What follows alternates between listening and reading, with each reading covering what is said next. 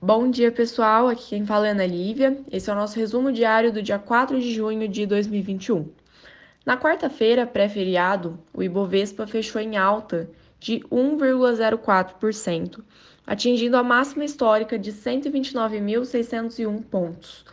O dólar fechou a R$ 5,08, o S&P 500 a 4.192,85 pontos e o petróleo Brent cotado a 71,50 dólares o barril.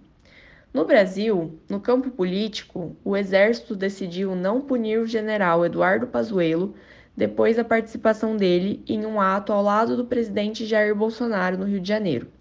Em breve comunicado, o comando do Exército disse ter acatado os argumentos do general e arquivado o procedimento. A decisão atende à pressão que foi exercida pelo presidente e foi alvo de críticas de ex-ministros da área por ter potencial de estimular insubordinações.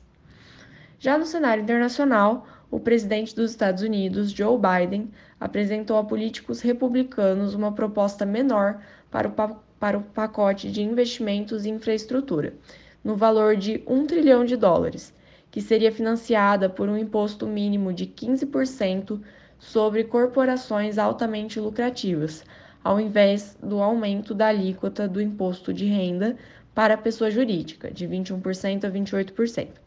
A flexibilização da postura do presidente democrata é um sinal positivo para o ambiente parlamentar. Hoje também foi divulgado o relatório de emprego dos Estados Unidos referente a maio.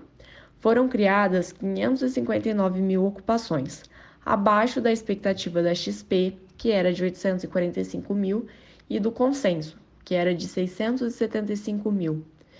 Os dados do mercado de trabalho são fundamentais para o Federal Reserve, o Fed, que é o Banco Central dos Estados Unidos, planejar seu próximo movimento da política monetária.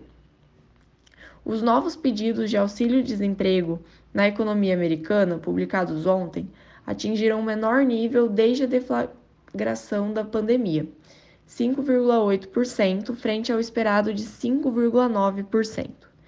E os números de criação de empregos privados, relatório ADP, divulgados na quarta-feira, vieram acima das expectativas.